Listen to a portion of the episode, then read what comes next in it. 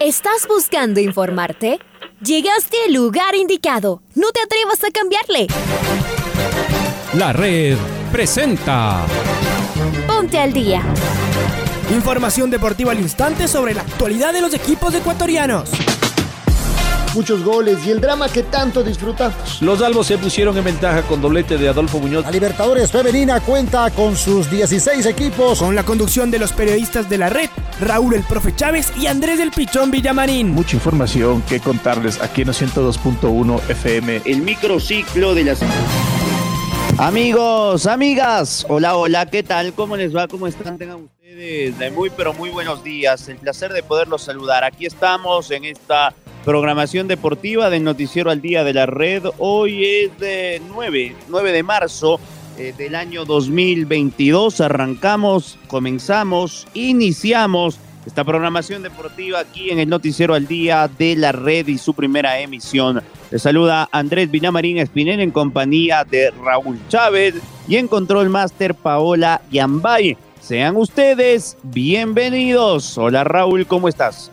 ¿Qué tal Andrés? ¿Qué tal amigos, amigas? Un fuerte abrazo para todos ustedes. Bienvenidas, bienvenidos al Noticiero del Día en este miércoles 9 de marzo. Arrancamos de inmediato con los titulares. Barcelona empató en Belo Horizonte. Liga Deportiva Universitaria inicia su sueño internacional en Ambato. Al Sugaray descartado para el duelo ante Die Strongest. Delfín prepara su debut en Copa Sudamericana. El Bayern Múnich y el Liverpool clasificaron a los cuartos de final de la UEFA Champions League. Esta tarde chocan en Madrid el Paris Saint-Germain y el Real Madrid.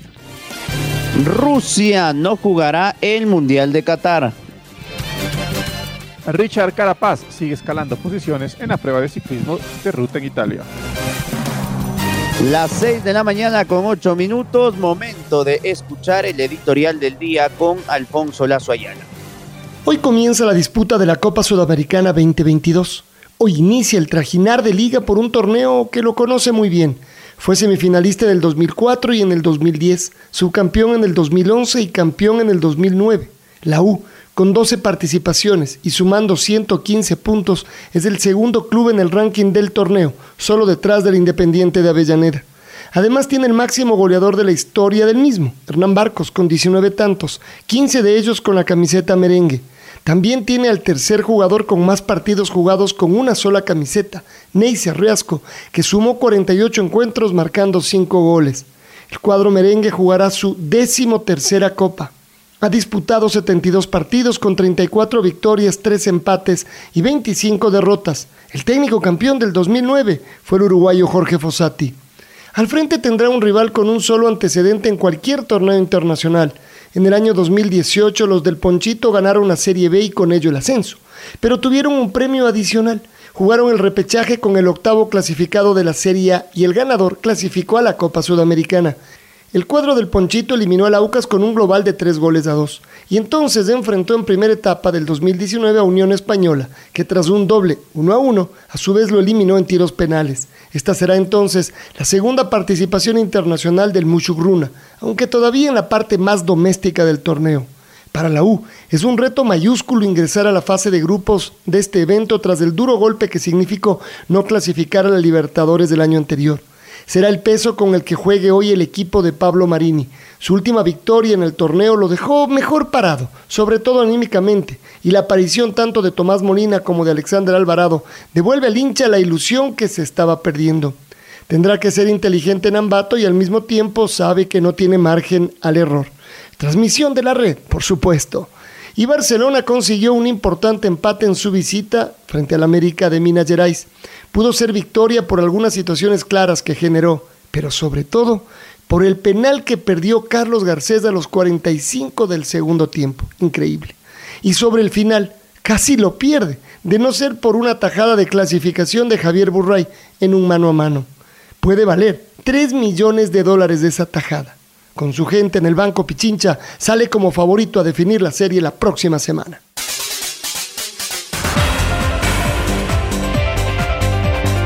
Y vamos a comenzar justamente con el partido de Barcelona. El equipo de Jorge Célico no pudo en eh, el último minuto con un penal que no lo canjeó por gol Carlos Garcés. Y de esta manera el Barcelona logró un empate 0-0 ante el América Mineiro en el encuentro de ida por la tercera ronda de clasificación de la Copa Libertadores 2022. El cuadro torero pudo haberlo ganado al minuto 92 cuando tuvo un tiro penal a su favor tras una falta del portero local sobre Michael Carcelén. Carlos Garcés lo cobró y el balón se fue desviado. Tras eso, el equipo brasileño también pudo ganar el compromiso disputado en el estadio Raimundo Sampaio en una jugada que Javier Burray salvó y se quedó con el balón en las manos. Con este resultado, los amarillos necesitan un triunfo por la mínima diferencia para pasar a la fase de grupos. Este duelo será el próximo día, martes 15 a las 19.30 en el estadio Banco Pichincha. Barcelona está volviendo en estos momentos hacia la ciudad de Guayaquil donde hoy descansa, mañana vuelve a los entrenamientos y el día sábado encarará su partido de la jornada 4 frente al Independiente del Valle.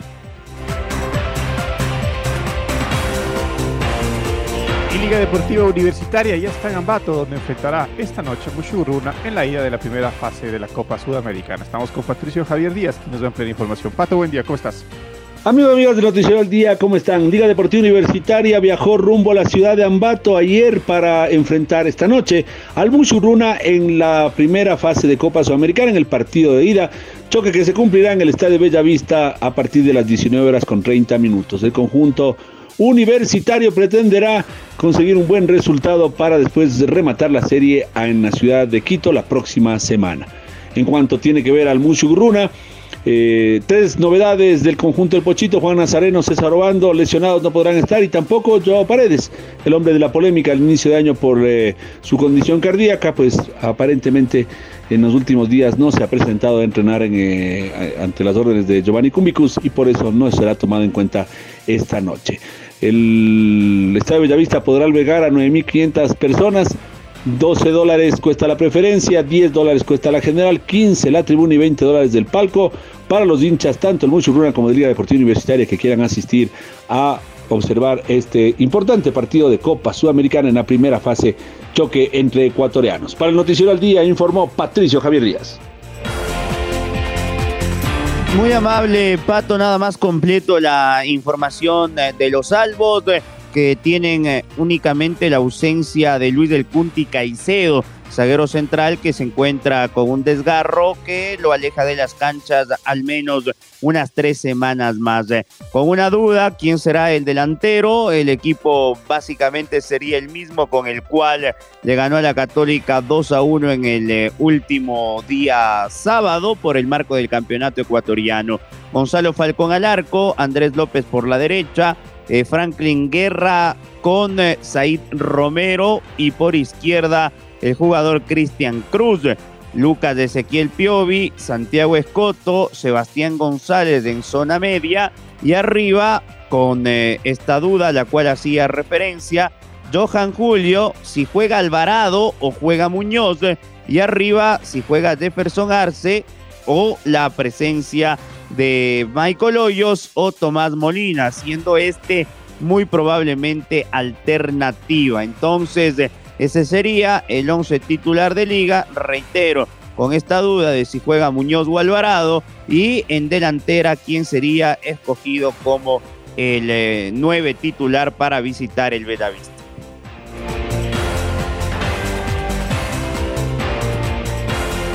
Universidad Católica se prepara para su duelo de ida por la fase 3 de la Libertadores.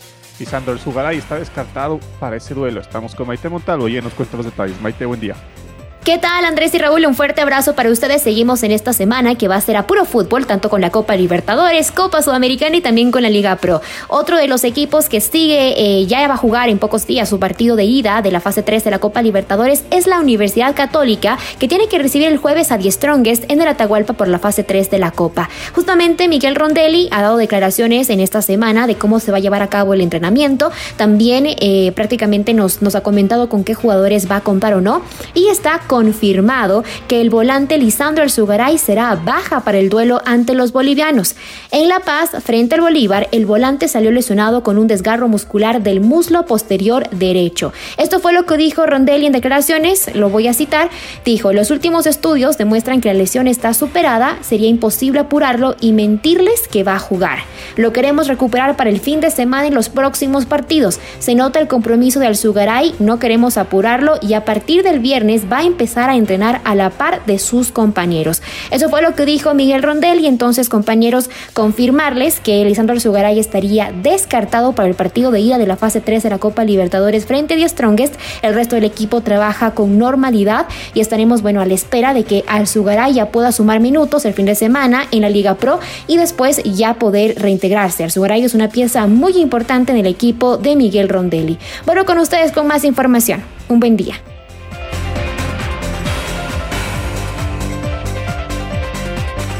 Buen día, May, y vamos ahora con eh, el delfín, el cetáceo que se prepara para la Copa Sudamericana, donde el día jueves recibe al elenco del 9 de octubre.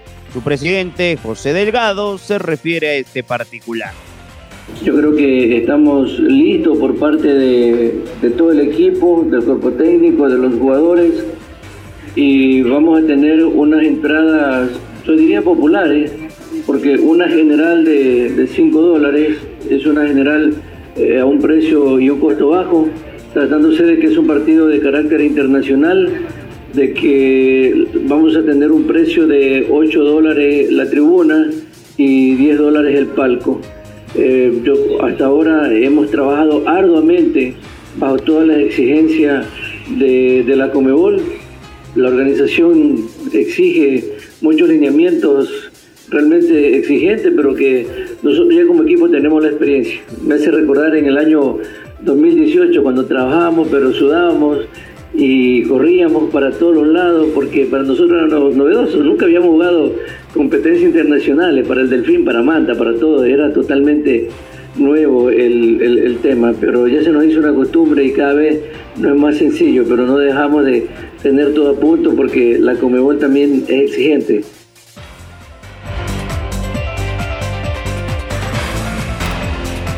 Ante la confirmación por parte de la FIFA de la expulsión de Rusia, se informó que Polonia clasificará de forma directa a la final del repechaje de las eliminatorias europeas para la Copa del Mundo Qatar 2022. De esta manera, el ganador del choque entre Suecia con República Checa se enfrentará a Polonia. Carlos de González nos va a ampliar la información. Chaca, buen día, ¿cómo estás? Gracias, compañeros, amigos, ¿qué tal? Un gusto, saludos cordiales. La FIFA confirmó este martes que ante la expulsión de la selección de Rusia, Polonia clasificará de forma directa a la final del repechaje de las eliminatorias europeas por la Copa del Mundo de Qatar 2022. De esta manera, el ganador de Suecia, República Checa, chocará con los polacos por el pasaje mundialista. El comunicado reza lo siguiente en consonancia con la decisión que el 28 de febrero se adoptó conjuntamente con el Comité Ejecutivo de la UEFA de prohibir la participación de todos los equipos rusos en las competiciones de la FIFA y de la UEFA, hasta nuevo aviso, la comisión organizadora de la FIFA ha decidido que Polonia pase automáticamente a la final del itinerario B que el 29 de marzo enfrentará al ganador del encuentro entre Suecia y la República Checa, publicó la FIFA en un comunicado. Continuamos compañeros con más en el noticiero.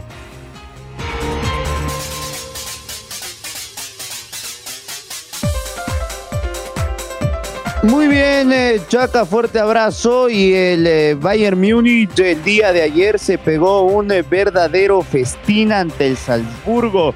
Le ganó 7 a 1, una paliza inolvidable.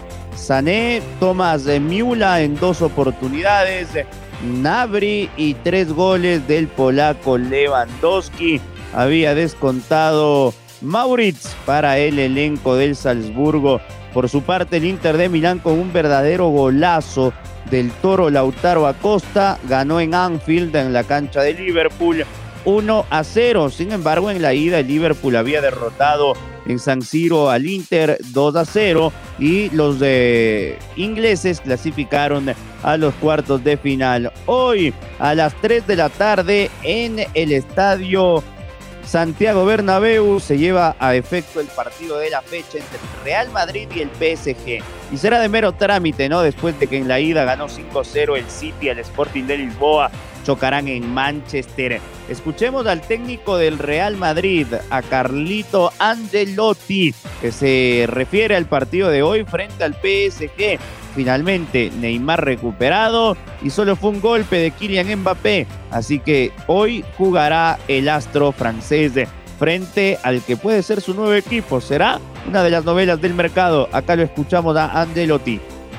Eh, hay muchas cosas eh, en este tipo de partido. Lo importante creo es el aspecto mental, la ilusión que tenemos.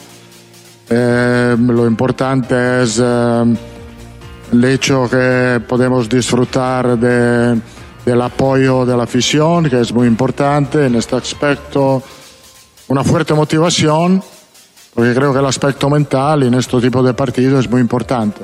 Veo el equipo bien, motivado, tranquilo y, por cierto, vamos a sacar lo mejor mañana. ¿Qué plan tiene para, para frenar Mbappé, si es que existe un plan? Bueno, no, no, no, el plan que tenemos es un plan eh, no solo para Mbappé, ma para Neymar, para Messi, para todos los buenos jugadores que tiene el Paris Saint Germain. El plan es de jugar como un bloque, con balón, sin balón, de meter intensidad en el partido, de ser eh, intenso, no va para 90 minutos, eh, de hacer un partido completo. Porque, y un partido que tiene que ser inteligente. No tenemos que volvernos locos porque tenemos que ganar el partido. No tenemos que hacer una goleada. Tenemos que ganarlo. Y puede ser que tú te puedas adelantar pronto, pero puede ser que tú te puedas adelantar también al último minuto. Entonces, lo, lo, lo importante es tenerlo vivo y jugarlo con intensidad.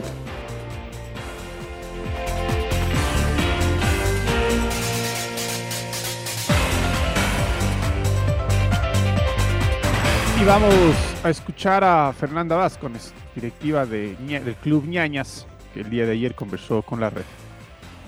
Sabes que estos son días muy especiales eh, para mí, para todos quienes eh, hacemos el fútbol femenino, todos quienes están alrededor de esto, hombres y mujeres, y también para todas las mujeres del país eh, conmemorando el 8 de marzo.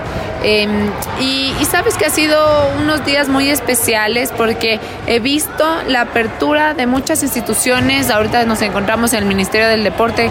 El día 7 de marzo hizo todo un evento para el fútbol femenino. Ministro y viceministra estuvieron toda la mañana eh, cambiaron toda su gente en la mañana para que se pueda dar esto y para decirles a las mujeres futbolistas sí son importantes para nosotros. Y el día de hoy nos encontramos con niños, con niñas practicando deporte, creo que eso eh, vale muchísimo, dice muchísimo y, mm, y bueno, para mí esto es muy especial.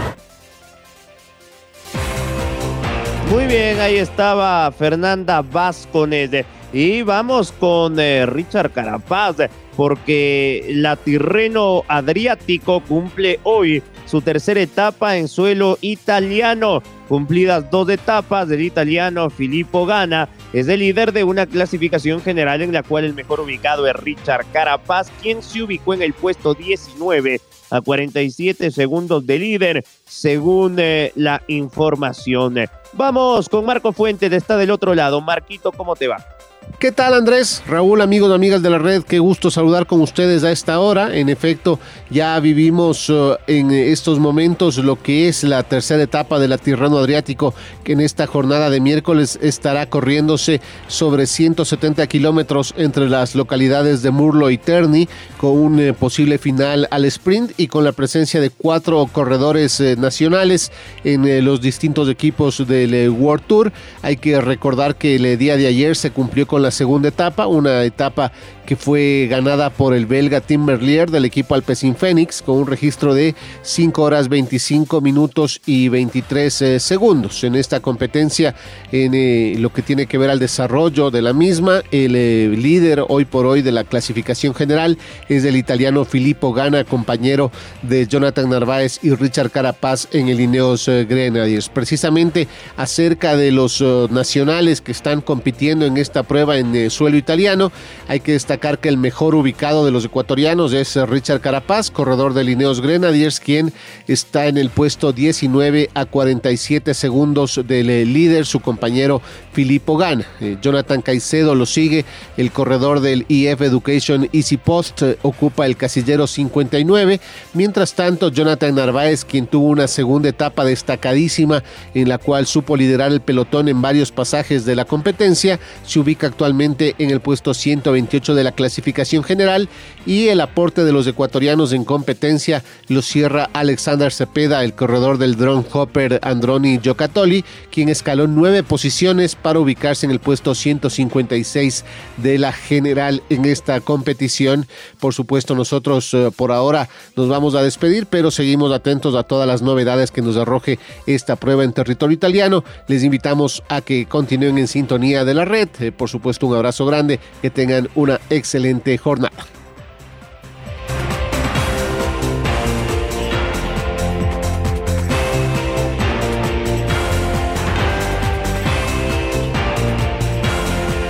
Y es momento de escuchar el gol del recuerdo.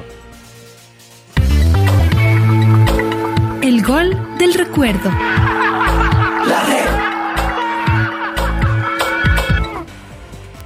El 8 de marzo de 2005, Liga Deportiva Universitaria recibió a Bolívar de La Paz por la fase de grupos de la Copa Libertadores en el estadio Rodrigo Paz Delgado. Los albos impusieron 1-0 con este gol de Edison Méndez, que lo recordamos a continuación con los relatos de Pancho Moreno y los comentarios de Luis Paredes. Pelota que cae en los pies de Franklin Sala. Campo boliviano, se va Franklin Sala. Cortito el pase para Alfonso Obregón.